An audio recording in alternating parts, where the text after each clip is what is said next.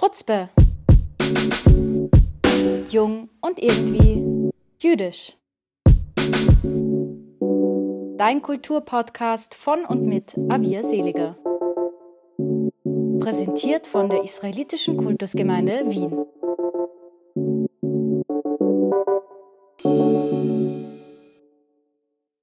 Liebes Publikum, schön, dass ihr wieder da seid für eine weitere Folge Chutzpe. Diesmal habe ich Besuch von den beiden großartigen Aktivistinnen Laura Casses und Dalia Greenfeld. Die Ausgabe steht ganz unter dem Motto Frauenpower, angelehnt an das in Kürze startende Festival der jüdischen Kultur in Wien, an dem Laura und Dalia im Rahmen einer Podiumsdiskussion am 7. Dezember teilnehmen werden. Noch kurz zu den beiden. Laura Casses ist Leiterin der Abteilung für Kommunikation und Digitalisierung der Zentralwohlfahrtsstelle der Juden in Deutschland. Dalia Greenfeld arbeitet als stellvertretende Direktorin für europäische Angelegenheiten bei der Anti-Defamation League sowie als LGBTQI-Aktivistin. Heute reden wir gemeinsam über weiblich-jüdische Rollenbilder und geschlechterspezifische Zuschreibungen in der medialen Repräsentation. Dabei stellt sich auch die Frage nach dem Vorkommen von jüdischen LGBTQI-Charakteren und dem Umgang im Allgemeinen mit dieser Community. Und jetzt geht es auch schon los. Im Rahmen des Festivals der jüdischen Kultur in Wien dieses Jahr seid ihr auch geladen und das äh, Festival findet unter dem Thema Frauenpower im Judentum statt. Ähm, ihr seid dort zu einer Podiumsdiskussion geladen. Dabei geht es auch darum, weibliche Protagonistinnen vorzustellen. In diesem Sinne freue ich mich auch äh, besonders, euch beide heute hier zu haben. Wenn ich an jüdische Frauen denke, dann habe ich viele Bilder im Kopf. Als ich jünger war, habe ich aber nicht unbedingt in meinem Kopf nach diesen Bildern gesucht, sondern doch auch ganz viel in der Medien- und Kulturlandschaft. Da bin ich dann meistens fündig geworden, wenn überhaupt in amerikanischen Serien oder Filme. Ähm, liebe Laura, hattest du Vorbilder oder Identifikationsmöglichkeiten mit Jüdinnen aus dem Film und Fernsehen? Ah, das ist eine total gute Frage, weil ähm, ähnlich wie du ähm, ja immer so die Frage war, okay, ähm, wo suchen wir nach ähm, Personen, die uns irgendwie repräsentieren? Da gab es natürlich so ganz klassisch, du hast es ja schon ein bisschen angedeutet, so in amerikanischen Sitcoms ähm, Personen. Und ich glaube aber, ich weiß gar nicht, ob ich mir so explizit weiblich und jüdisch gesucht habe so im Aufwachsen, sondern es war entweder jüdisch oder weibliches Vorbild. Es gab wenige Personen, wo ich so persönlich das Gefühl hatte, die sind, ähm, werden als Figuren in der Medienlandschaft dargestellt und das, this could be me, so. Ähm, und ich hatte eigentlich auch immer so im Aufwachsen eher das Gefühl, dass das gar nicht so Dinge sind, die man jetzt so zwingend zusammendenken muss oder kann oder die ich vielleicht gar nicht so zusammendenken will, Darauf kommen wir dann vielleicht später auch noch zu sprechen, vielleicht weil sie auch bestimmte Rollenbilder repräsentiert haben, äh, mit denen ich mich nicht so identifizieren konnte, zumindest als Mädchen, als junge Frau. Wie sieht das bei dir ja. aus, Dalia? Konntest du dich da irgendwo wiederfinden oder hat dich da etwas als Kind besonders geprägt oder vielleicht auch heute? Ich muss sagen, ich war nie so sehr eine Fernsehperson. Ähm, also Bücher, höchstens vielleicht noch Hörspiele ähm, waren da, glaube ich, mehr mein Gebiet. Aber wenn es um Fernsehen speziell geht, glaube ich, dass ich im deutschen Fernsehen gar keine jüdischen Personen wahrgenommen habe. Also höchstens Michelle Friedmann äh, in seiner Talkshow. Und das fand ich aber auch als junge politisch aktive erstmal ganz gut. Ist natürlich keine weibliche jüdische Führungskraft, aber ähm, das fand ich immer ganz an, in, interessant. Und dann habe ich, äh, sobald mein Englisch gut genug war, äh, The Nanny. Das war eine Sitcom mit Fran Fine und Fran Drescher als Fran Fine, die, die Nanny. Ich muss sagen, ähm, nicht ihre Story, mit der ich mich so identifiziert habe, aber die jüdischen Jokes, die jiddischen und jüdischen Jokes, die da mit drin waren. Das Essen war so wichtig und die Schokolade als Medizin. Ähm, das, das, damit konnte ich irgendwie von zu Hause aus, weil wir dieselben Szenen teilweise auch zu Hause hatten. Das fand ich ganz angenehm und mag ich bis heute als, als so Wohlfühlserie ganz gern. Und ansonsten muss ich sagen, war ich sehr privilegiert, dass ich jüdische Menschen in meinem und auch jüdische Frauen in meinem Umfeld hatte. Also nicht nur familiär, sondern auch in der jüdischen Schule, im Jugendzentrum auf Machane, also dass ich zumindest so in meinem privaten, persönlichen Umfeld jüdische Frauen hatte, so aber in Kultur und Gesellschaft und wirklich sichtbar da war einfach sehr wenig. Mhm. Ist bis heute relativ ist euch, Also du hast jetzt schon die Nanny angesprochen. Ist euch auch aufgefallen, das ist etwas, was mir ähm, so stark aufgefallen ist bei der Serie, ähm, dass es doch ein sehr offen und stark auf Frauen fokussiertes Judentum ist, das da irgendwie zum Vorschein kommt. Also es gibt ja dieses Stilmittel in verschiedenen Serien, dass manche Figuren zwar immer Erwähnung finden, aber nie vor die Kamera treten. So wie bei, bei Hör mal, wer da hämmert, dieser Nachbar oder so. Und das gibt es bei, bei, bei bei der Nanny auch. Das sind die männlichen Figuren aus der Familie. Die kommen eigentlich gar nicht vor. Ist euch das auch mal aufgefallen? Dass es sehr auf die Frauen, diese jüdischen Frauen zugespitzt ist? Fand ich eigentlich auch ganz schön. Also es ist mir auch aufgefallen, dass man sich mal fragt, wer sind denn diese Menschen? Weil man höchstens die Stimme hört, aber nie das Gesicht. Ähm, fand ich aber auch eine schöne Idee, die, diese TrägerInnen dieser Familie als Frauen, die Oma, die Mutter, sie selbst als Enkelkind äh, und ihre Geschichte, dass die im Vordergrund stehen. Ja, aber ich weiß gar nicht, ob mir das damals so sehr aufgefallen ist, als ich das zum ersten Mal so als Teenie geguckt habe. Nee, nee, ich finde zum Beispiel ganz interessant, das ist ja schon so eine, ne, so eine richtige Matriarchatsvorstellung. Ne? Also so die ganze Legacy der Familie ist ähm, irgendwie da vertreten und übernimmt auch eigentlich diesen ganzen Haushalt, ja. Also so die Kultur, äh, prägt die Kultur in dem Haus, übernimmt irgendwie so alles, was irgendwie so an Routine anfällt, macht irgendwie, macht Dinge zu Ritualen. Ähm, und das ist schon, das ist schon so eine ganz ähm, interessante Geschichte. Ähm, gleichzeitig ist es natürlich auch ganz, auch wenn es natürlich humorvoll ist, so ganz streng gekoppelt an ähm, oder sehr stark gekoppelt an irgendwie so die jüdische Frau als jüdische Mutter. Ähm, und das ist natürlich auch so ein ganz bestimmtes Bild, das vor allem auch popkulturell sehr stark an jüdische Frauen mm, gekoppelt Das sehe ich auch so. Klar. Auf der anderen Seite empfinde ich aber auch, dass sie als sehr ähm, starke, unabhängige Frau noch irgendwo wahrgenommen werden, sehr modebewusst, sehr säkulär. Also es kommt da schon noch irgendwie so eine unabhängige, also ich empfinde sie zumindest als säkulär, als sehr unabhängige Frauen empfinde ich sie gleichzeitig auch, auch wenn ich sehr wohl sehe, dass sie doch ähm, gebunden sind an gewisse Rollenbilder oder solche Dinge. Wie empfindet ihr das? Ehe wird ja sehr hoch gehalten in, in diesem äh, in der Serie und Fran Fine als Hauptfigur sucht ja ständig nach einem Partner, einem männlichen Partner und möchte den ihren Chef quasi als Partner auch gewinnen für sich und für diese Beziehung. Und darum dreht sich ja eigentlich, ich glaube, fünf, sechs Staffeln die Geschichte. Und das finde ich wiederum schon sehr, ich meine, es sind 90er Jahre, äh, ist was, was will man mehr erwarten, aber es geht schon sehr stark darum, dass sie als jüdische Frau unbedingt einen Mann mhm. braucht mhm. und generell als Frau erst vollständig ist, wenn sie einen Mann hat und in dieser Beziehung ist. Ähm, da, also fast jede Folge dreht sich eigentlich um dieses Thema. Äh, das fand ich auch schon immer so ein bisschen problematisch. Gleichzeitig, wir sind, glaube ich, 20 Jahre, 30 Jahre später jetzt auch ein, ein Stück weiter. Äh, dass, dass Figuren heute nicht mehr nur heteronormative Beziehungen suchen und auch irgendwie eigene äh, Storylines haben. Ja, also was auch ja so ganz, also was ja gerade so in der amerikanischen Sitcom-Landschaft, die gibt es ja jetzt in der Form gar nicht mehr so präsent bei uns wie vorher. Das hat natürlich auch so was mit Netflix und Co. zu tun, ähm, dass sich Serien total verändert haben und dass sich vor allem auch Serien extrem diversifiziert haben. Ähm, insbesondere wenn es so ne, um Serien geht, die gerade über Streamingdienste produziert werden. Ähm, ich glaube tatsächlich, wenn wir so ein bisschen nochmal gucken, nach der, nach der Frage danach, gibt es eigentlich jüdische Frauenfiguren, die unterschiedliches, also die unterschiedliches darstellen, die auch unterschiedliches in so einen popkulturellen Kontext mit reintragen. Ich glaube tatsächlich, es gibt die, aber ich weiß auch jetzt erst von ihnen, weil ich explizit nach ihnen gesucht habe oder weil ich auf sie hingewiesen wurde. Also ähm, es gibt zum Beispiel, ähm, ich bin zum Beispiel vom, äh, Dalia kennt ihn auch gut, äh, von einem Professor an der Hochschule für jüdische Studien, Frederik Musal, ähm, darauf hingewiesen worden, dass zum Beispiel so in der in dieser ganzen Marvel-Culture und äh, in der ganzen Comic-Kultur es zum Beispiel auch jüdische Heldinnen gibt, jüdische Superheldinnen. Ähm, das ist jetzt so gar nicht mein Bereich, aber gleichzeitig würde ich schon sagen, ähm, dass es interessant ist, an welcher Stelle sie sozusagen auftauchen und wo sie eben schon, ähm, an welcher Stelle sie eben schon auch ähm, ähm, gewissermaßen einen ähm, Raum gefunden haben oder wer sie kreiert hat. Ja, das ist immer, das finde ich so ganz interessant, aber ähm, also noch interessanter ist eigentlich, dass man sehr, also dass man schon auch in Nischen nach ihnen suchen muss. Ähm, wenn ich mich erinnere an Oh, Daniel, vielleicht weißt du, oder vielleicht wisst ihr beide das noch. Es gibt irgendwie so auch aus den 90ern so eine so South Park Zeit zeitgleich ähm, entstandene Serie, da ging es irgendwie um eine Protagonistin, die war immer ein bisschen grumpy und ich bin mir nicht mehr ganz sicher, ob sie jüdisch ist oder nicht.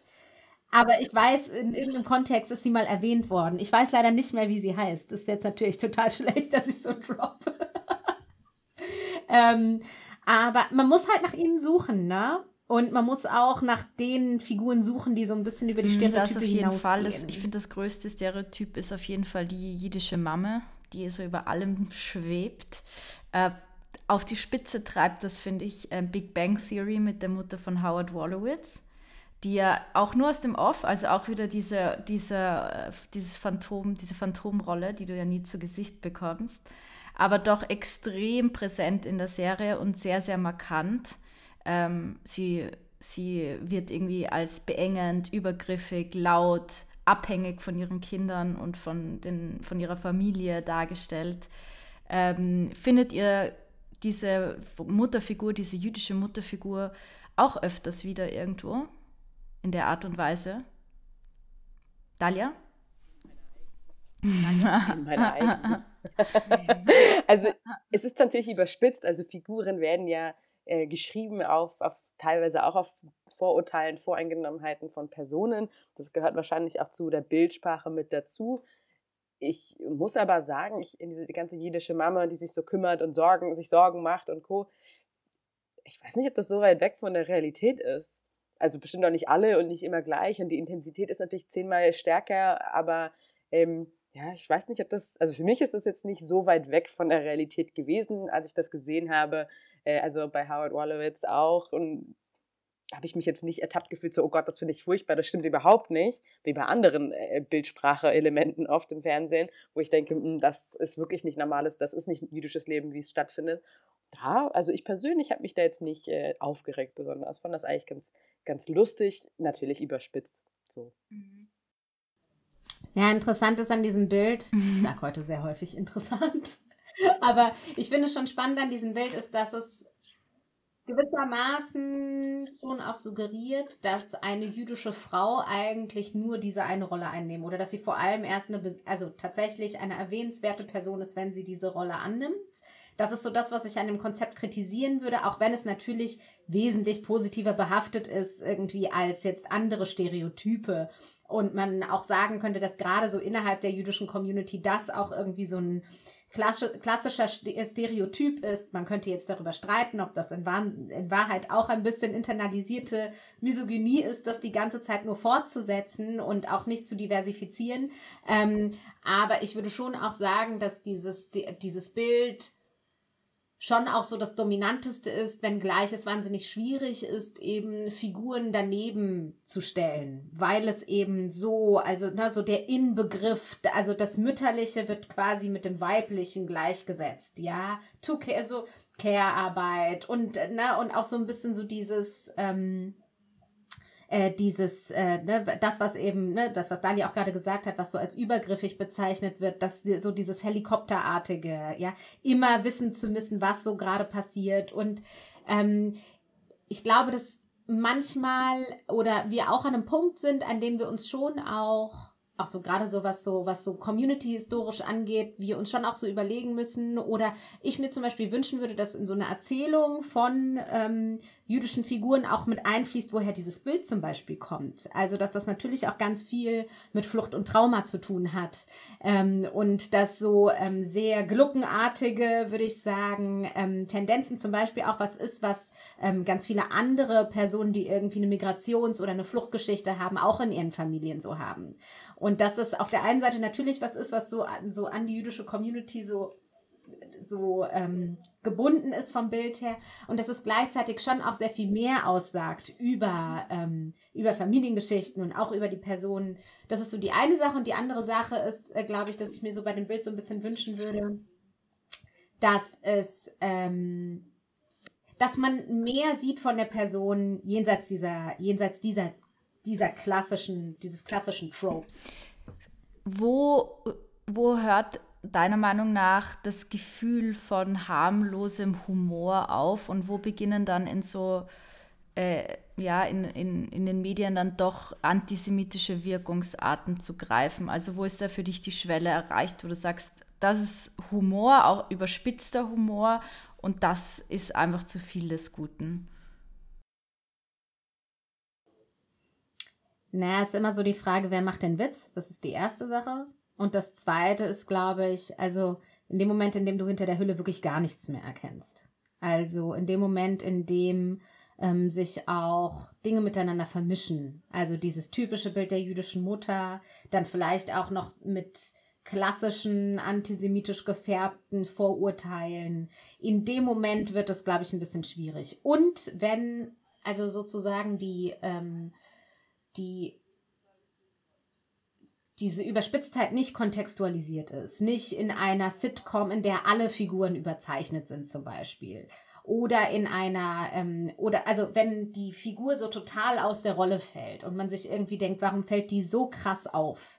Ähm, dann würde ich sagen, ist da schon so eine leichte Problematik dabei. Ja, ähm, und aber ich meine, generell bei Serien ist es ja immer so, wir gucken auf ganz viele Serien, zum Beispiel aus den 80ern, aus den 90ern, auch Filme, von denen wir jetzt sagen würden, super problematisch. Ja, könnte man heute gar nicht mehr so produzieren, könnte man heute nicht mehr so ausstrahlen.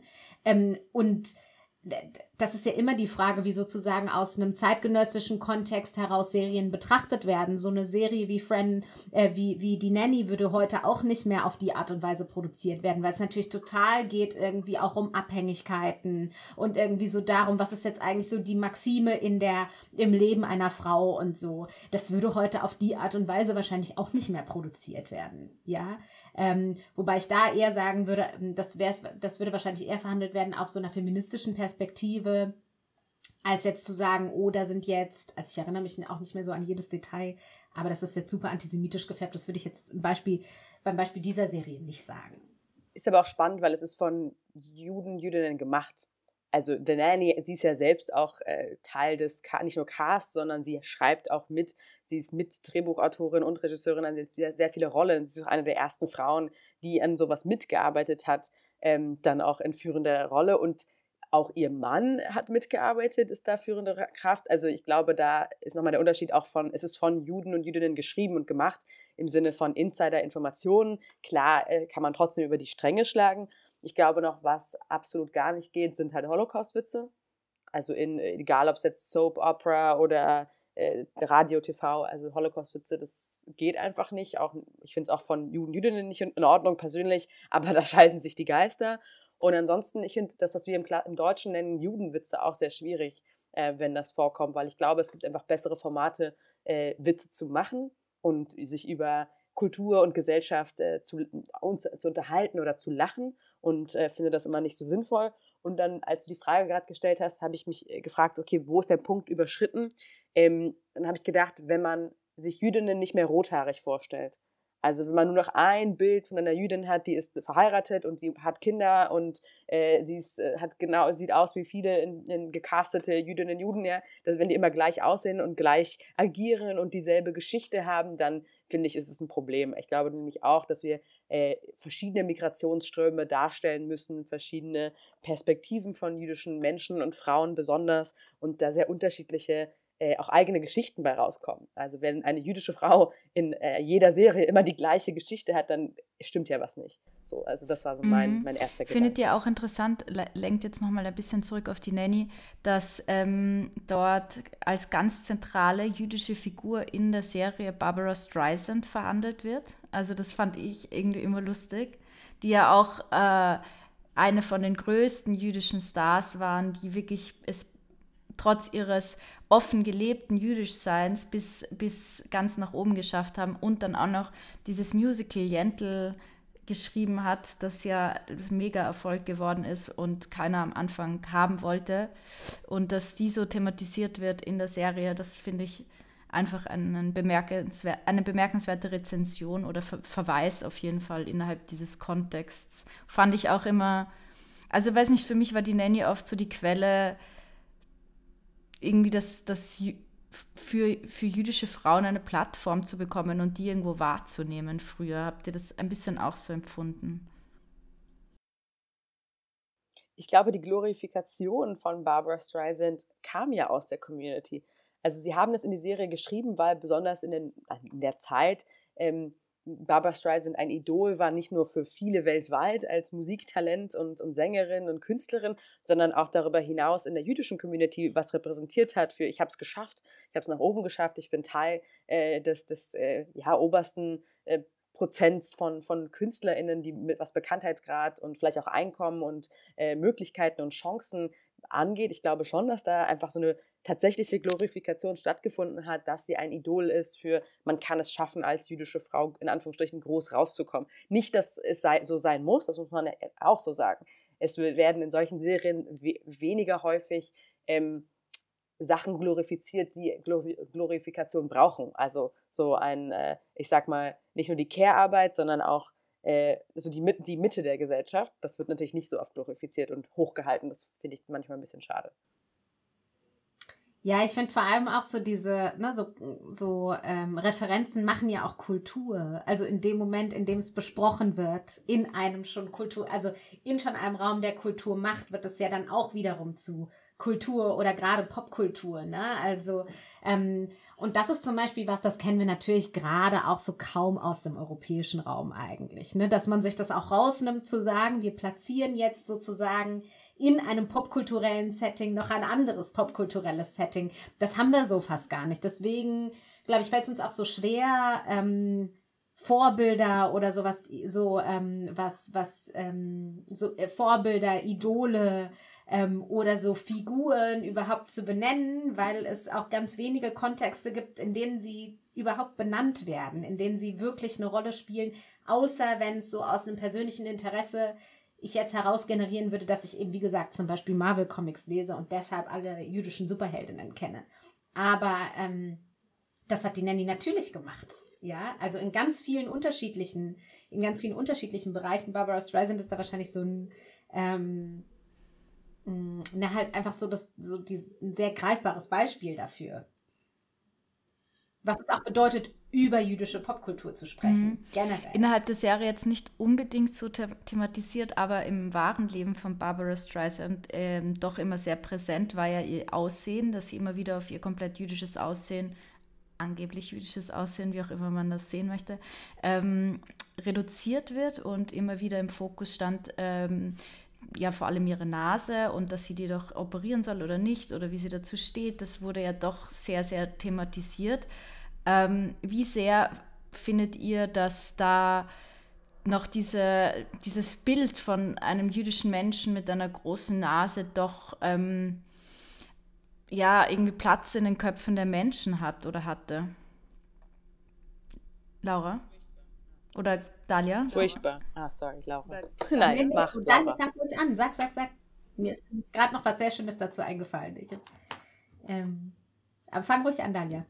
Mein Gedanke war nur furchtbar. Ich finde es einfach nur anstrengend, dass äh, dieses Spitz, dass, wenn jemand seine Augen zumacht oder ihre Augen zumacht und als sich eine jüdische Person vorstellt, dass da eine lange Nase dabei ist oder große Nase oder wie auch immer, das ist einfach eine furchtbare Stereotypisierung, ist einfach ungesund für unsere menschliche Gesellschaft. Ähm, sehe ich überhaupt nicht ein, warum wir darüber debattieren, diskutieren. Also genauso wie in unserer heutigen 2021 Gesellschaft angekommen ist, dass es unterschiedliche Körper gibt, äh, sollte es auch einfach angekommen sein, dass Nasen verschiedene Formen haben und es am Ende des Tages, solange man atmen kann, vollkommen egal ist, wie genau diese Nase aussieht. Ich finde es einfach nur noch anstrengend. Mich regt es auch immer auf bei Karikaturen ähm, ich finde das eine, also man sieht es ja sehr häufig auch in deutschen Medien, ähm, die Deutsche Zeitung immer mal wieder und andere, die, wenn sie Karikaturen auch gerne mal natürlich bei den Nahostkonflikt machen, dass sie äh, Nasen besonders zufällig natürlich besonders groß oder krumm und schief äh, zeichnen. Und das finde ich nicht nur einfach furchtbar und anstrengend, sondern auch klar antisemitisch. Und da hat, haben Menschen ihre eigenen Stereotype und ihren eigenen internalisierten Antisemitismus nicht aufgearbeitet. Und ich habe auch keine Geduld und keine, ich habe wirklich keine Geduld mehr für solche für diese Art von Stereotypisierung? Mm, ich glaube, gerade jetzt auch so bei, in Bezug auf Barbara Streisand ist diese Frage nach dem typisch jüdischen Aussehen ist ja auch wieder so etwas, woran wir uns innerhalb der jüdischen Community auch, also womit wir uns auch schwer tun, weil ähm, so einerseits das häufig so verwendet wird, so, oh, die sieht so jüdisch aus mit Locken und tralala, ähm, aber ähm, gleichzeitig es natürlich nicht die expliziten Marker gibt, ja. Ähm, was ich ähm, was ich interessant finde, ist, wenn wir so über Serienkultur sprechen, ähm, ich weiß nicht, ob ihr Crazy Ex-Girlfriend gesehen habt. Das wäre so eine Serie zum Beispiel, die aus einer Gegenwartsperspektive sich nochmal die Rolle oder die Rolle jüdische Frau anguckt.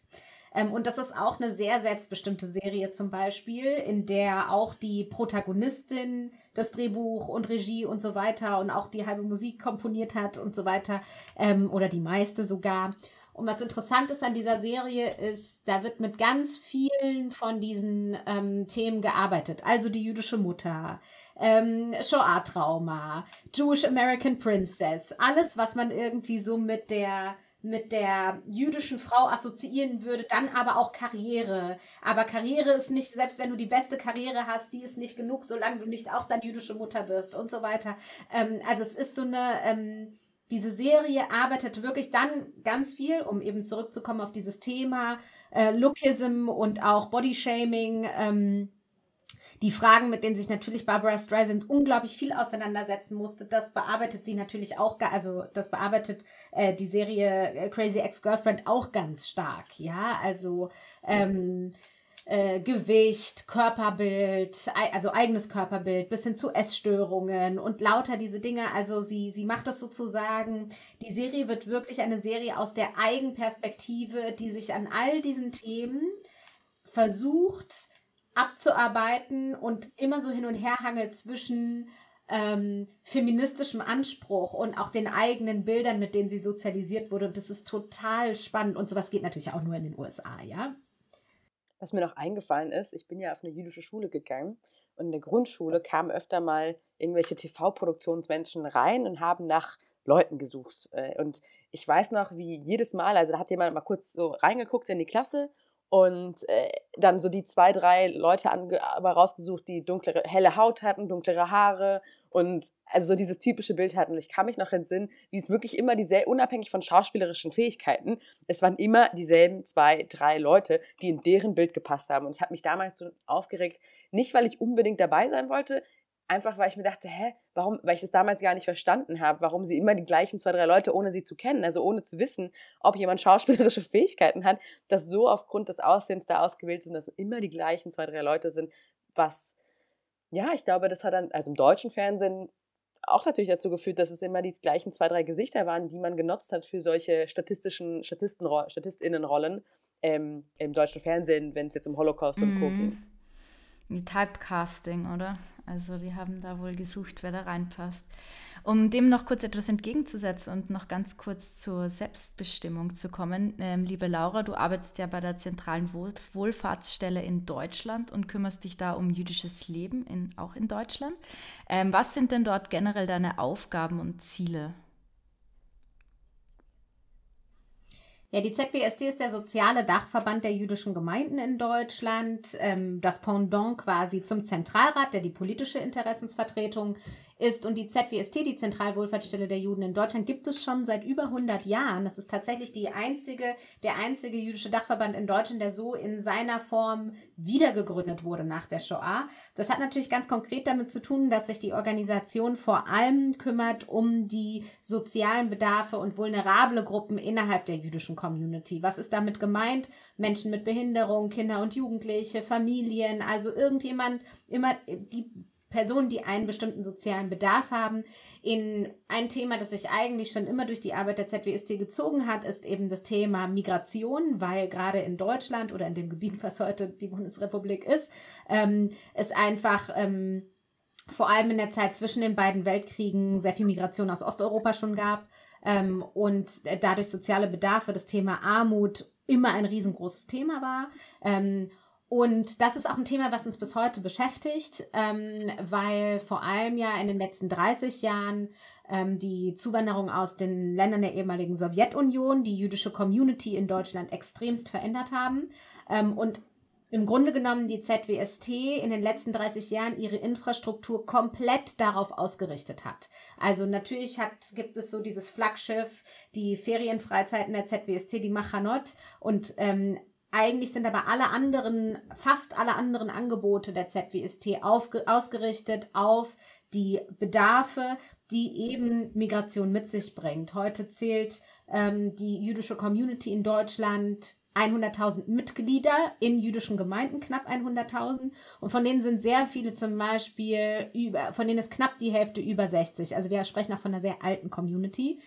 Ähm, und die haben, auch im Hinblick darauf, dass sie eben eine Migrationsgeschichte hinter sich haben, ähm, sehr, sehr bestimmte Bedarfe. Also viele von ihnen hatten einen Bruch in ihrer Erwerbsbiografie, viele leiden unter oder leiden unter den Folgen der Migration in Form von Altersarmut, all diese Dinge, mit denen beschäftigen wir uns vor allem sozialpolitisch mit Antisemitismus eben auch. Ähm, also wir haben auch ein äh, Kompetenzzentrum, das sich explizit mit, ähm, mit dem Thema der politischen Bildung und Forschung auseinandersetzt in Bezug auf Antisemitismus. Aber um den Bogen zu schlagen zu unserem Podcast heute, was eigentlich sehr spannend ist an dieser Organisation, an der ZWST, ist, dass sie 1917 aus dem Jüdischen Frauenbund heraus ähm, entstanden ist und gegründet wurde ähm, und quasi an diese Strukturen angepasst, also am Modell der Strukturen des Jüdischen Frauenbundes. Ähm, sehr prominente Figur, auch in Wien, Bertha Pappenheim, war quasi die Gründungsmutter der ZWST. Ähm, und man könnte schon eben sagen, irgendwie aus einem feministischen Gedanken heraus ist die ZWST entstanden, nämlich aus dem Gedanken heraus, ähm, Frauenthemen müssen zu sozialen Themen gemacht werden. Sie dürfen quasi nicht ins Private hinein marginalisiert werden, sondern es braucht richtige Strukturen um eben eine, eine soziale Absicherung in der Gesellschaft zu schaffen. Das war so der Zeitgeist damals, klar, um die Weimarer Republik rum. Aber viele dieser Pionierinnen, neben Bertha Pappenheim auch, haben eben verstanden, dass es auch in der jüdischen Community sowas Institutionalisiertes geben muss. Ähm, auch vor dem Hintergrund, dass es einfach immer schwieriger wurde, solche Strukturen lokal zu halten und auch eben politisch zu vertreten. Ähm, und ja, und vor allem war die ZWST so in ihrer, in, in, in ihren ersten Gründungsjahren, hat sie wirklich diese, diesen ganzen Wohlfahrtsapparat in Deutschland modernisiert. Das muss man echt so sagen. Also während die kirchlichen Verbände ähm, teilweise noch sehr, sehr, sehr traditionalistisch waren, waren es vor allem so die, die äh, PionierInnen, aber vor allem die Pionierinnen der ZWST, ähm, die richtig viel gemacht haben für das, was wir heute so als Wohlfahrtssystem ähm, kennen. Und das ist schon sehr interessant, mhm. wenn man mhm. sich das anguckt. Liebe Dalia, auch du bist in einem soziopolitischen ähm, Kontext beschäftigt. Aktuell bist du bei der, Europä äh, bist du bei der Anti-Defamation League zuständig. Ähm, was macht die Organisation und du dort genau? Mein Hintergrund ist ja so der jüdisch-politische Aktivismus, also erst mit der Gründung äh, oder Co-Gründung von der Jüdischen Studierendenunion in Deutschland und als erste gewählte Präsidentin dort dann auch Keshet Deutschland als queer-jüdische Organisation, ähm, als Gründungsmitglied und im Vorstand und darüber hinaus dann äh, von der, vom Hobby politisch-jüdischen Aktivismus dann zum beruflichen äh, wurde ich dann mit reingezogen. Und äh, die Organisation, die Anti-Defamation League, ist auch eine über 100 äh, Jahre alte Organisation, ist tatsächlich entstanden aus einem Lynch, also aus einer Geschichte, wo eine jüdische Person gelyncht werden sollte in den USA und sich dann Leute zusammengesetzt haben und gesagt haben, äh, wir müssen alle Formen von Antisemitismus, aber eben auch alle Formen von Hass äh, entgegentreten und beenden. Also der Gedankengang ist, dass man nicht nur Antisemitismus alleine bekämpfen kann, sondern immer im Gleichschritt auch alle Formen von Hass bekämpfen kann. Und das hat sehr mit meiner, meinem Verständnis unserer Gesellschaft und der Welt funktioniert, dass wir eben nicht nur eine Form von Hass bekämpfen können, sondern wir zusammenarbeiten müssen, mit Koalitionen arbeiten müssen, also mit verschiedenen marginalisierten Gruppen vor allem, denen auch unsere Stimme geben können und Stimme erhalten können, also uns gegenseitig empowern sollen und äh, das, das ist so unser Hintergrund. Und ich bin im Bereich Europa aktiv und äh, davon von Berlin aus ähm, mit Europa unterstützen im Kampf gegen Antisemitismus, unterschiedliche Formen von Hass. Und wir arbeiten relativ viel mit unseren PartnerInnen, also vor allem in jüdischen Gemeinden vor Ort, dann an Bildungsprogrammen für entweder äh, gegen Antisemitismus, wie man damit umgeht. Für junge jüdische Erwachsene oder auch für die Gesamtgesellschaft kommt jetzt etwas. Also unterschiedliche Programme und Projekte, die wir da machen. Und was ich auch ganz spannend finde, ist, dass wir dass die ADL eine der einzigen Organisationen ist auf der jüdischen Seite, die in Führungskraft viele Frauen haben, viele jüdische und nicht jüdische Frauen, also wirklich ganz oben auf dem Senior-Level und auch POC-Frauen, also People of Color, Frauen nicht, äh, nicht eine, nicht quasi fünfmal dieselbe Geschichte haben, sondern unterschiedliche Führungskräfte in, in, als Frauen haben und das finde ich schon als ähm, große Organisation, also es sind 500 äh, Mitarbeitende, 25 Büros, es sind relativ große Institutionen in den USA vor allem, finde ich ein guter Schritt in die Zukunft zu sagen, da ist einfach auch nicht nur Repräsentation, auch natürlich Qualifikation da, aber das hat mir äh, einfach visuell und, und mental und innerlich schon mal eine ganz gute Kraft gegeben, was die Organisation angeht, einfach die, die, wie sie sich nicht nur darstellt, sondern wie sie geleitet wird. Das heißt etwas, wenn äh, People of Color seit vielen Jahren ähm, und jüdische Frauen, People of Color, seit Jahren in Führungskraft sind. Ich glaube, das ist äh, ein gutes, nicht nur ein Zeichen, sondern es bedeutet etwas. Mhm. Ich habe mitbekommen, ihr hattet eine Initiative am Laufen, die queere Menschen in Artikel 3 des deutschen Grundgesetzes mit einbeziehen will, ihnen also Schutz gewähren. Wie geht es queeren Menschen deiner Einschätzung nach in jüdischen Gemeinden generell? Schwierig, ambivalent. Ähm, einerseits, äh, wir wollten natürlich in der letzten Legislaturperiode in Deutschland noch, dass in Artikel 3 alle Formen von sexuellen Identitäten und geschlechtliche Identitäten aufgenommen wird. Das ist aktuell gescheitert, soll aber in der nächsten Legislatur wieder verhandelt werden. Und lass uns mal schauen, wer in unsere Regierung kommt und wie viel Erfolg es gibt. Ich glaube, es sieht äh, ganz gut aus, was das angeht. Ähm, innerhalb unserer jüdischen Communities ist es gespalten. Also einerseits gibt es natürlich äh, LGBTIQ-Feindlichkeit in allen Denominationen. Äh, gleichzeitig haben wir aber auch einfachere Zugänge in liberalen jüdischen Gemeinden, dadurch, dass einfach äh, die, ich sag mal, Geschlechtervielfalt und äh, Gender und Geschlechtervielfalt, äh, sexuelle Identitäten viel mehr, viel offener und akzeptierter damit umgegangen wird. In vielen, nicht allen, aber in vielen liberalen jüdischen Gemeinden gleichzeitig aber auch äh, es offene, sage ich mal, konservative und orthodoxe Synagogen und Gemeinschaften gibt, die dem auch offen sind.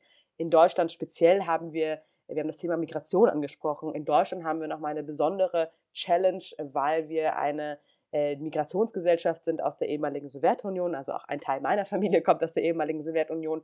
Und das hat relativ wenig mit Jüdisch zu tun, die Vorurteile. Das hat einfach was mit der ähm, Kultur äh, und da, dem, was man ja, gelehrt worden ist in der ehemaligen Sowjetunion. Also die Stereotype und die negativen Assoziationen mit dem Wort schwul als Krankheit, die tragen einfach noch sehr weit in unserer jüdischen Gemeinschaften bis heute. Also ich glaube, vor allem wenn ich nach außen spreche von Keshet Deutschland oder ähm, wenn wir über ja, LGBTIQ-Feindlichkeit in jüdischen Gemeinden sprechen, dann hat das relativ wenig mit Orthodoxie zu tun oder Judentum oder Religion.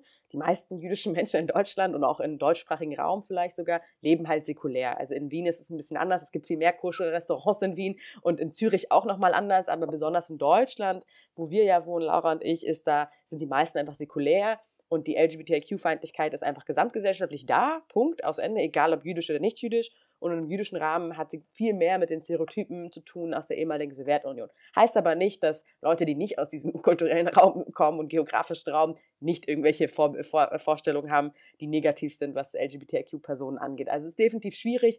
Wir haben aber auch sehr tolle ähm, Kooperationen und wir haben auch viele gute Partnerschaften schon angegangen. Also die ZWST beispielsweise, wir hatten tatsächlich ein wunderschönes Regenbogen-Seminar im November 2019 und da sind zum ersten Mal diese Communities auch zusammengekommen unter der Schirmherrschaft um in Kooperation mit der ZWST. Das ist halt schon ein schöner Schritt. Gleichzeitig auch äh, die Synagoge in, Berlin-Frenkelufer, die eigentlich eine konservative Synagoge ist, wo ich sag mal Mann-Sternchen, Frau-Sternchen auch getrennt sitzen. Auch da haben wir ganz gute ähm, Erfahrung gemacht, dass es Möglichkeiten gibt, inklusiv zu sein, auch in solchen Synagogen und Räumen.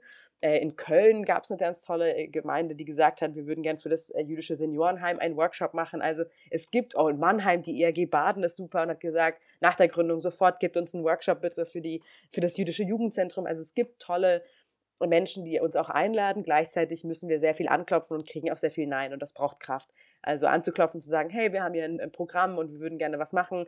Ähm, zum Thema LGBTIQ und jüdisch sein heutzutage und Nein von jüdischen Institutionen zu hören, aufgrund von, nicht weil es nicht zeitlich passt oder weil es nicht vom Honorar, ich weiß, sondern wirklich einfach auf der Grund der Überzeugung, es soll nicht stattfinden, das, das tut schon weh. Also wenn man ein Bildungsangebot, einen Empowerment-Workshop auch hat und äh, das nicht machen kann an Orten, dann tut das weh und es braucht auch sehr viel Kraft, das ähm, mit durchzuhalten und zu sagen, okay, wir machen trotzdem weiter. Wir, hören, wir sehen aber auch, ich glaube, das Social Media Team bei Cash Deutschland sieht einfach, wie viel Liebe ähm, da reingeht in die in äh, was zurückkommt. Also, dass viele Leute dem nicht nur folgen, sondern das auch gut finden. Und ich finde es ganz süß, dass bei Cash Deutschland einfach ganz viele einzelne Spenden eingehen. Ich finde das total lieb und äh, total einfach so her es ist einfach random. Ich sag's einfach so, es kommen einfach random irgendwelche Spenden von 10, 20, 50, 100, keine Ahnung, einfach von irgendwelchen Leuten, die sagen, okay, wir wollen das unterstützen. Ähm, das finde ich, das kenne ich so gar nicht, dass einfach Einzelspenden einfach so mal kommen.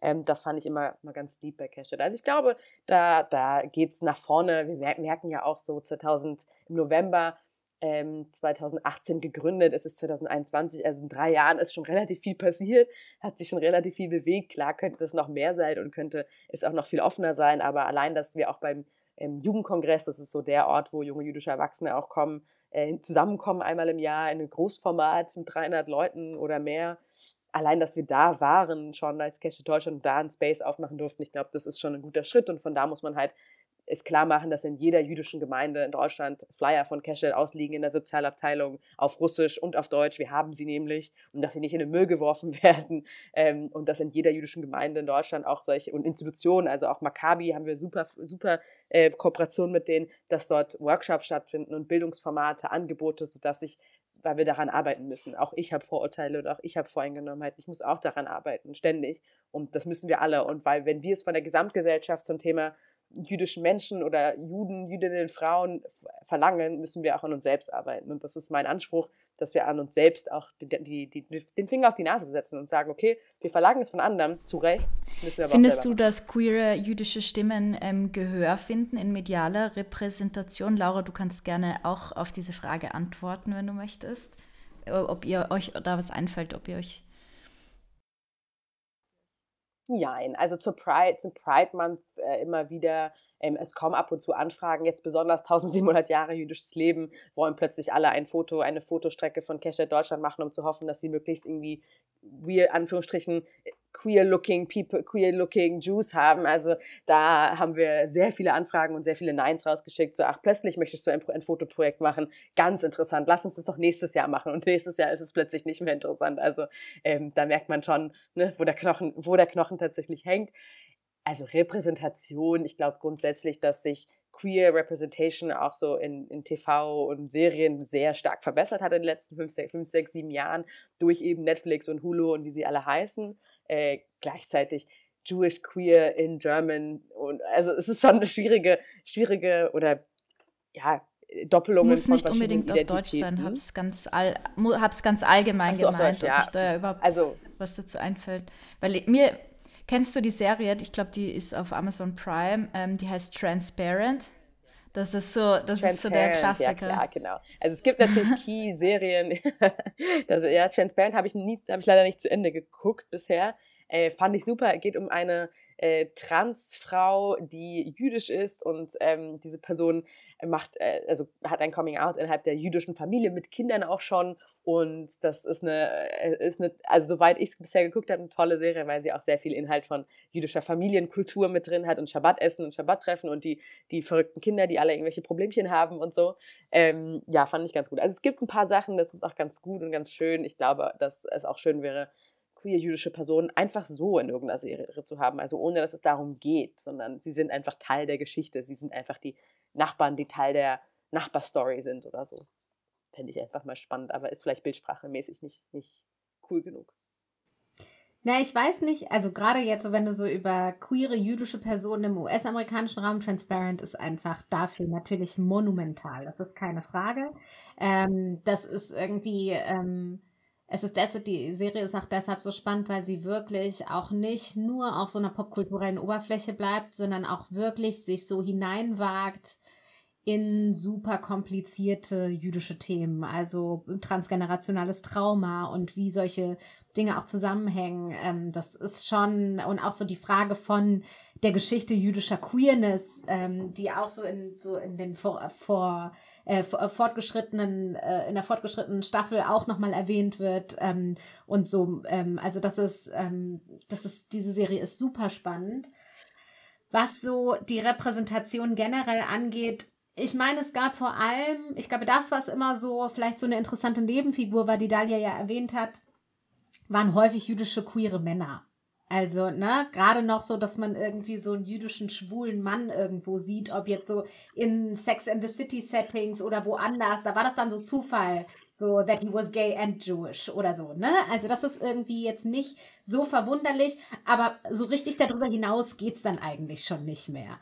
Ähm, und ich glaube, das, was Dalia jetzt ja auch gerade so, in, so intensiv beschrieben hat, dieses Thema, ich glaube, die wichtigste Erkenntnis innerhalb der jüdischen Community, das gilt nicht nur für Queerness, sondern auch ebenso für dieses Thema generell Repräsentation von Frauen und Feminismus, ist vor allem, es gibt nicht weniger Misogynie oder ähm, queer LGBTQI-Feindlichkeit in der jüdischen Community als in der Gesamtgesellschaft, nicht mehr oder nicht weniger.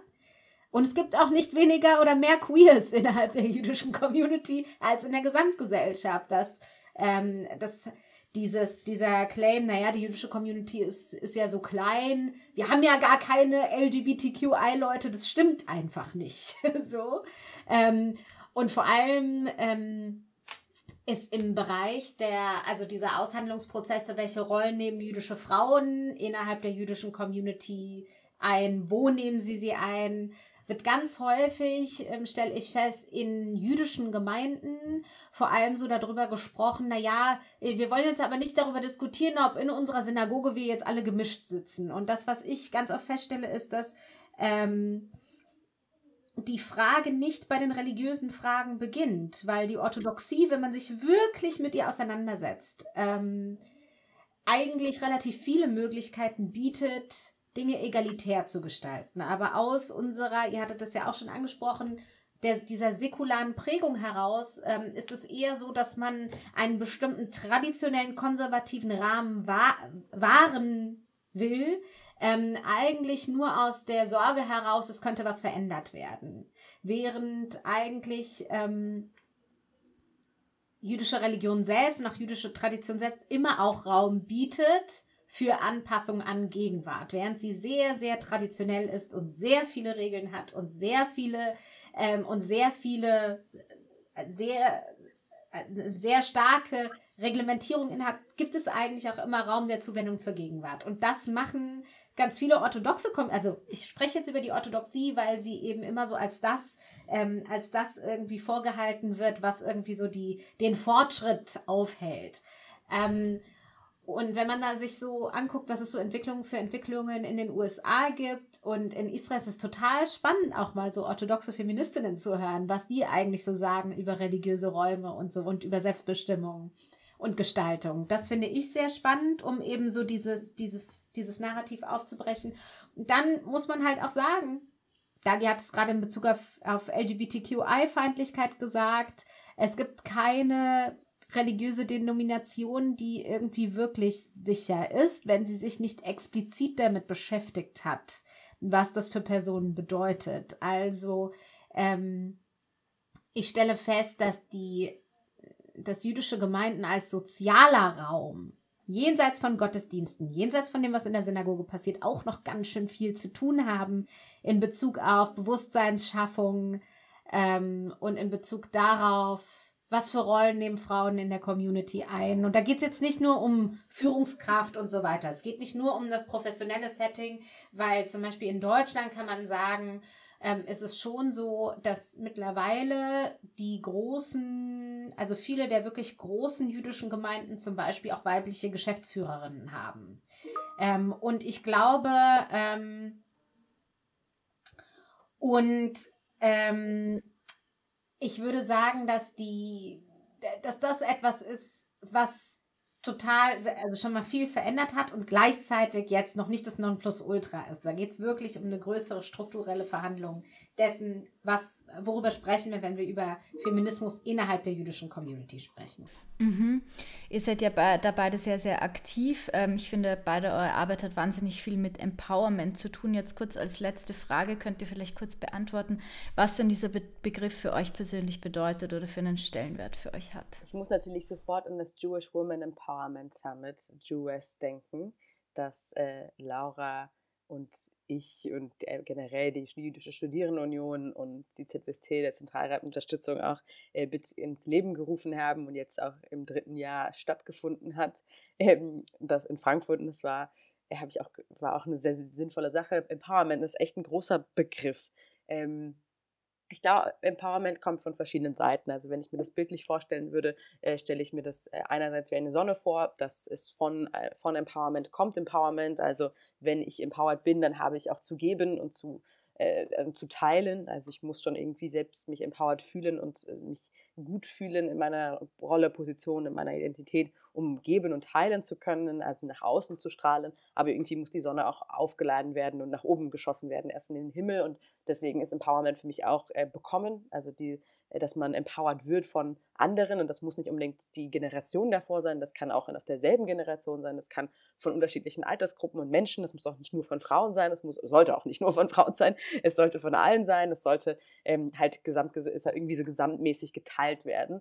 Äh, und daher dieses visuelle Bild, dass man empowered wird. Und zwar mit Inhalten, äh, mit Möglichkeiten, Chancengleichheit, ähm, das bedeutet für mich Empowerment und gleichzeitig, äh, dass man auch ausgleichen muss. Also ich glaube, dass Gleichheit, ich glaube, es gibt ein sehr verzerrtes Bild oft von Gleichheit. Gleichheit ist nicht, dass alle denselben Stuhl bekommen, sondern Gleichheit ist, ist Equity im Sinne von, man, äh, jeder braucht einen unterschiedlich hohen Stuhl und vielleicht ein unterschiedliches Polster und verschiedene Socken, um auf dem Stuhl zu stehen. Und äh, sich das anzuschauen, das bedeutet für mich Empowerment. Was braucht wer und wie können wir andere empowern? Was brauche ich selbst, um empowered zu werden? Und sich dessen sehr bewusst zu sein, dass jede und jeder was zu geben und zu teilen hat. Also ich, ich glaube auch, dass oft eine falsche Vorstellung davon hält, dass man erst ab einem bestimmten äh, Level oder Erfahrung oder dies oder jenes empowern kann. Ähm, Habe ich selbst neulich erlebt. Ich bin jetzt Vertrauensdozentin bei dem jüdischen Stipendiatenwerk ELIS, das Ehrlich-Studienwerk. Und als man mich angefragt hat, habe ich gesagt, ähm, kann ich dann noch gar nicht, bin dann noch gar nicht alt genug und habe noch gar nicht genug Erfahrung und bin mir nicht sicher, ob ich dafür die Richtige bin und war sehr, sehr, sehr, habe es eigentlich von mir abge, auf, so nein, aber nicht, weil ich es nicht möchte, sondern weil ich mich einfach gar nicht bereit dafür fühle, jüdischen Jungen oder ja, StipendiatInnen äh, den Weg irgendwie zu, zu unterstützen und dann erstmal bekommen musste sie doch. Natürlich, das ist genau, was wir auch suchen. Man muss nicht irgendwie erst ab 60 äh, sein, um, um was, äh, um Erfahrung zu teilen zu können. Ähm, Habe ich also immer noch selber die Erfahrung. Ich glaube, die Reflexion für Empowerment, was brauche ich, ähm, zu, um empowered zu werden und was kann ich aber auch geben, was kann ich teilen, ist sehr wichtig. Und ähm, mir ist als so Zugangsfaktoren zu Empowerment auch wichtig, dass es nicht nur die eigene Gruppe betrifft, also nicht nur Frauen für Frauen, nicht nur Jüdinnen und Juden für Juden und Jüdinnen, sondern einfach da so eine, so eine Kultur auch aufgebaut werden muss zum, zum Empowern und die Liebe zum Empowerment, ja, da sein muss für, dann geht es halt allen am Ende besser, würde mhm. ich sagen. Laura? Schöne Sonne wir genießen sie alle am Ende. Ja, Dalia hat das Beispiel von der Sonne genutzt. Ich würde die Stufen nehmen. Also Empowerment ist wie eine Treppe. Und ähm, der Grund, warum ich dieses Bild im Kopf habe, ist, weil Empowerment ja eigentlich auch so in so einer jüdischen Sozialethik ähm, im ähm, Prinzip der Tzedakah ähm, verankert ist, nämlich die höchst, höchste Stufe der Tzedakah, also der jüdischen, jüdischen Prinzips, des jüdischen Prinzips der Wohltätigkeit ist eigentlich die Hilfe zur Selbsthilfe. Also nicht, dass man sozusagen die Hierarchie aufrecht erhält, in der es Hilfsbedürftige gibt und diejenigen, die unterstützen, sondern eigentlich, dass man die Personen oder dass man eine hilfsbedürftige Person in die Situation bringt, sich selbst zu helfen. Ähm, und ich glaube, dass es, es ist interessant, wie sozusagen sich dieses, dieses Prinzip eigentlich bis heute übersetzt in so eine Maxime, in so eine Maxime der sozialen Gerechtigkeit oder eben auch des, der, der Stärkung bestimmter Communities. Ähm, und danach würde ich das sozusagen, danach würde ich mein Bild auch sozusagen ausrichten, auch weil es so transferierbar ist, weil es, wie Dalia schon gesagt hat, gar nicht mehr darum geht, wer hilft jetzt eigentlich wem, sondern erstmal von der Idee ausgeht, dass das jeder, dass es jeder Person zusteht und dass das auch eigentlich prinzipiell jede Person kann. Ähm, und dass das eher so eine Frage danach ist, wer wendet sich sozusagen wem zu ähm, und wer traut sich was zu. Und ich kann nur bestätigen, was Daniel sagt. Ich glaube, das ist so etwas, was ganz viele junge Frauen auch haben. Ich war selbst in einer sehr ähnlichen Situation, als ich gefragt wurde, ob ich äh, für ein Programm, an dem ich teilgenommen habe, selbst Mentorin werden will. Ähm, und da dachte ich auch zuerst, nee, das kann ich nicht machen. Das ist, äh, ich habe dafür überhaupt nicht genug Erfahrung. Ich glaube, das ist etwas natürlich, das insbesondere, womit insbesondere auch junge Frauen zu tun haben, weil es so wenige Rollen gibt oder weil es so wenige Räume gibt, in denen junge Frauen auch in einer sehr sichtbaren, in, ein, in einer sehr präsenten ähm, Rolle ähm, vertreten sind. Ähm, oder auch greifbar sind, zugänglich sind vor allem, ist es für uns total schwer, uns selber in diesen Rollen vorzustellen. Ähm, und ich glaube, das ist, wäre auch so ein, ähm, wäre vielleicht auch so ein Punkt, Empowerment kann auch an, bei einem selber beginnen, sich äh, eben bestimmte Dinge zuzutrauen. Ähm, und das dann eben sozusagen auch dazu führen kann, dass man selber sich als eine Person wahrnimmt, die andere empowern kann. Wunderbares Schlusswort. In dem Sinne bedanke ich mich bei euch beiden für eure Zeit und für das tolle Gespräch. Ja, danke dir. Danke dir. Danke euch. Ja, lach kurz. ja. Wer jetzt neugierig geworden ist, kann das Festival der jüdischen Kultur besuchen, das von 8. November bis 7. Dezember in Wien läuft. Zum Schluss dieser Episode gibt es wie immer die Kurzgeschichte von Simon Seliger. Danke fürs Zuhören auch an euch alle da draußen.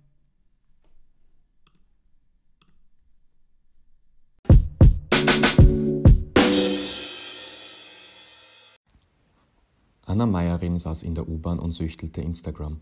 Auf dem Weg zur nächsten Story poppte die Annonce auf. Castingaufruf der Produktion Hanebüchern und Söhne. Gesucht, jüdische Frau im Zug. Anna saß und war eine Frau und Jüdin. Diese Aufgabe schien ihr demnach nicht zu schwer und sie sagte zu. Vielen Dank für deine Bewerbung. Bitte komm morgen pünktlich um 16.10 Uhr, kam als vollautomatisierte Antwort einer No-Reply-Adresse. Pünktlich um 16.10 Uhr wurde sie am nächsten Tag aufgerufen und betrat das dunkle Fernsehstudio. In der Dunkelheit war nichts zu erkennen. Nur ein Stuhl, auf dem mit hellem, grellem Licht ein Scheinwerfer gerichtet war, stand in der Mitte des Raumes. Anna sah keine andere Möglichkeit, also setzte sie sich auf den Stuhl. Sie hatte kaum die Sitzfläche berührt, da ertönte Und Action! Anna versuchte zu erkennen, wo die Stimme herkam. Vom Scheinwerferlicht geblendet, kniff sie ihre Augen zu. Ähm, ja, was soll ich tun? Jüdische Frau im Zug und Action! Anna blickte nach links und nach rechts, doch da war niemand, der ihr fragendes Gesicht hätte sehen können. Unsicher begann sie die Bewegung des Zuges zu spielen. Geht das auch jüdischer? kam aus dem Nichts hinter dem Scheinwerfer hervor. Anna stutzte. War sie doch Jüdin und saß sie doch, oder stand sie etwa, ohne es zu merken? Als sie sich versichert hatte, nicht zu stehen, wollte sie gerade antworten, sie sei sich nicht sicher, ob sie noch jüdischer als wie eben vorgeführt sitzen könne. Da tönte die Stimme erneut. Anna Meierin, und Sie sind sicher jüdisch zu sein? Uns geht es bei diesem Projekt besonders um Authentizität. Und Ihr Name lässt uns eben an dieser zweifeln. Wir suchen eher eine Judith Rosenberg oder Dalia Kohn. Hm. Nein, eine Rosenberg oder eine Kohn war sie nicht. Bisher ließ sie ihr jüdisch sein in Ruhe, doch nun forderte die Stimme ganz direkt. Also los, wer bist du? Da stand sie nun, ganz verdutzt, und starrte in das grelle Licht. Das weiß ich nicht. Nächster, wir suchen Identität, nur so erreichen wir gewünschte Qualität. In dem dunklen Fernsehstudio wollte sie nicht bleiben. Irgendeinen will sie fragen, irgendeiner soll ihr sagen, wer sie ist. Dann könnte sie die Stimme nicht mehr fragen, nein, dann hätte sie einmal etwas zu sagen. Herauszufinden, wer sie sei, das schien ihr nun das Wichtigste, zweifelsfrei. Git Schabbes, liebe Leute, rief sie zu den queeren Jiden, waren das nun ihre neuen Freunde? Könnt ihr mir sagen, gehöre ich hier hin? Bin ich eine queere Jüdin? Sie sah sich um. Hier war alles schön und nett, doch war sie lieber hetero im Bett. Nun schien das kein Problem zu sein, doch beten und aus der Tora lesen, da fühlte sie sich nicht vertreten. Sie setzte ihre Suche fort und fand sich bald darauf an einem heiligen Ort. An der Ecke Finkelbaum und Silberstern stand der Koscherlandkonzern. Das Jewish Starter Pack, das hätte ich gern. Schnell wurde zusammengesucht, immer mehr und immer toller, Hut, Mantel, Hemd und Roller. Wie verkleidet stand sie vor dem Spiegel. Nein, wahrlich, das ist so überhaupt nicht dein. Da passt du ganz und gar nicht rein. Schnell weg mit dem Jewish Swag, riet sie sich und nahm Reißaus. Endlich daheim, müde von der Suche nun, ließ sie ihre Augen ruhen. Schnell war sie in einem Traum gefangen, sie hatte es geschafft, in die Castingshow zu gelangen. Jewish Idol und nicht weniger. Wie sieht er aus, der Super Jew? Sie selbst war hier als Jurorin geladen, die Kandidaten zeigten Fähigkeit wie Zirkusakrobaten. Schau nur her, ich bin der jüdischste Jude. Nun musste sie entscheiden über den Jewish Superdude. Da fuhr sie hoch mit Geschrei, war wieder in ihrem Bett und der Spuk vorbei. Am nächsten Tag voller Tatendrang klopfte sie am Hause von Meier Klang. Sie war eine bekannte jiddische Mame und damit keine zahme Dame. Ihre Kinder mit dreißig noch fest im Griff, verpasste sie ihnen den letzten Schliff. Sie fragte unerlässlich und auch ohne Schäme, wann denn nun endlich ein Enkelkind käme. Wie klein waren ihre Vergnügen, allein ein Kinderlächeln würde ihr genügen. Sie scherte sich nicht um modischen Stil, ihre Juwelen und die Schätze fand sie in ihren Kindern viel. Die Fürsorge und die Stärke imponierten Anna sehr. So eine als Mame, was will man mehr? Gab sie doch vor, wie das Leben zu laufen hat, und das gefragt oder ungefragt bei jedem Telefonat. Die jiddische Mame war eine Instanz. Selbst das Orakel von Delphi ging bei ihr in die Lehre, mit seinen weisen Ratschlägen machte es ihr alle Ehre. Anna sah sich um. Sie war noch nicht bereit zur Selbstaufgabe, Kinder sah sie noch als Plage und dann noch Kochen für alle am Feiertage. Nein, sie wollte sich nicht über den Nachwuchs definieren, sie kannte ihn ja noch nicht einmal, das schien ihr dann doch übertrieben. Im Treppenhaus traf sie den Kraus. Er war der einzige Jude in der Arbeit, vielleicht verhalf er zur Klarheit. Herr Kraus, Sie sind doch hier der Jude in der Firma. Sie haben gelocktes Haar, eine lange Nase und verdienen auch noch prima. Können Sie mir sagen, wer ich bin? Ich bin nicht queer, ich bin nicht fromm, lese weder Torah noch sage ich Shalom. Die Kinder will ich nicht und auch keine dicke Nase im Gesicht. Ach, wie gerne würde ich dir helfen, brach es aus ihm heraus, doch uns trennen Welten. Zwar hieße er Jakob Goldewitsch, doch sein Vater war Pastor aus Polen und seine Mutter hatte ihm eifrig Jesus empfohlen. Am Anfang wehrte er sich noch dagegen, doch als sie ihm stolz erklärten, sie würden ihm die Feiertage frei geben, begann er zu überlegen. Er spielte mit, wenn auch in einer anderen Liga, denn nun war er der Jude in der Firma. Hin und wieder kommentierte er den Nahostkonflikt. Dafür hatten sie ihn auch nach Israel geschickt. Das war ihm eine Kleinigkeit für die gewonnene Freizeit.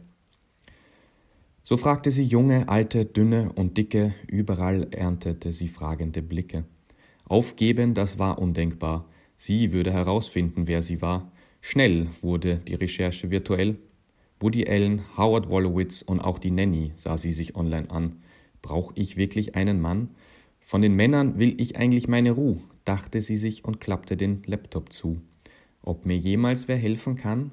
Ich laufe hin, ich laufe her und weiß schon gar nichts mehr weiß nicht, wer ich bin, weiß auch nicht wohin. Immer matter wurde ihr Gemüt, aller Glanz schien schon verblüht, sie wollte sich bereits selbst begraben, gescheitert sah sie ihr Vorhaben. Traurig hing sie alle Spiegel ab, sieben Tage saß sie schlapp, unbequem auf niedrigen Stühlen, ach, was sollte sie denn noch fühlen? Sie trauerte der verlorenen Identität, selbst der Rabbi kam und sprach das Totengebet. Hinten im Garten schaufelte Anna das kleine Grab. Am achten Tag nahm sie wie geraten den Vorhang von dem Spiegel ab, da kam ihr blasses Gesicht hinter dem Vorhang an das Licht. Sie erschrak noch unbeholfen von dem schweren Verlust, stieß sie an den Rahmen unbewusst. Der Spiegel schaukelte und stürzte herab. Am Boden, zersprungen, fielen tausend kleine Stücke ab. Bestürzt bückte Anna sich, ach, wie unglücklich, begann sie die Scherben zu bergen. In tausend kleinen Spiegelstücken sah sie sich, sah sich selbst tausendmal ganz unterschiedlich. Aus jedem spiegelte ihr eine unterschiedliche Facette wider. Gebannt von dem bunten Haufen kniete sie nieder, da war sie mit Hut und Mantel, weiter oben war sie Chef des Koscherhandel. Hier war sie mit Minirock auf der Suche nach nem Mann, dort voll empowered zeigte sie, was sie kann. Links unten war sie mit ihren dreißigjährigen Kindern, denen sie half richtig zu tindern. Da oben küsste sie eine Frau unter der Chuppah, direkt vor ihr, in der Mitte, na klar, blickte sie in ihre Augen. Jetzt wurde es wahr, sie sah sich selbst, sie sah sich gut, und so fasste sie neuen Mut. Ihr funkelten die aufgehenden Sonnenstrahlen entgegen, sie fühlte sich so stark, als könnte sie Mount Zion bewegen. Aber ja, haha, dachte sie sich, denn ich bin ich. Sie lief zum Fenster und schrie hinaus, es ist aus. Ich drehe mich nun nicht mehr hin und her, Ich weiß nun so viel mehr. Empowered durch den Sonnenschein sind ihr nun alle Hürden klein. Stolz lief sie zu den Menschen hin. Ich weiß nun, wer ich bin. Ich bin die Anna Meierin. Alle Gefährten riefen ihr zu. Jiddische Mame, Queer und Fake Jew. Na klar, Anna Meierin, das bist du.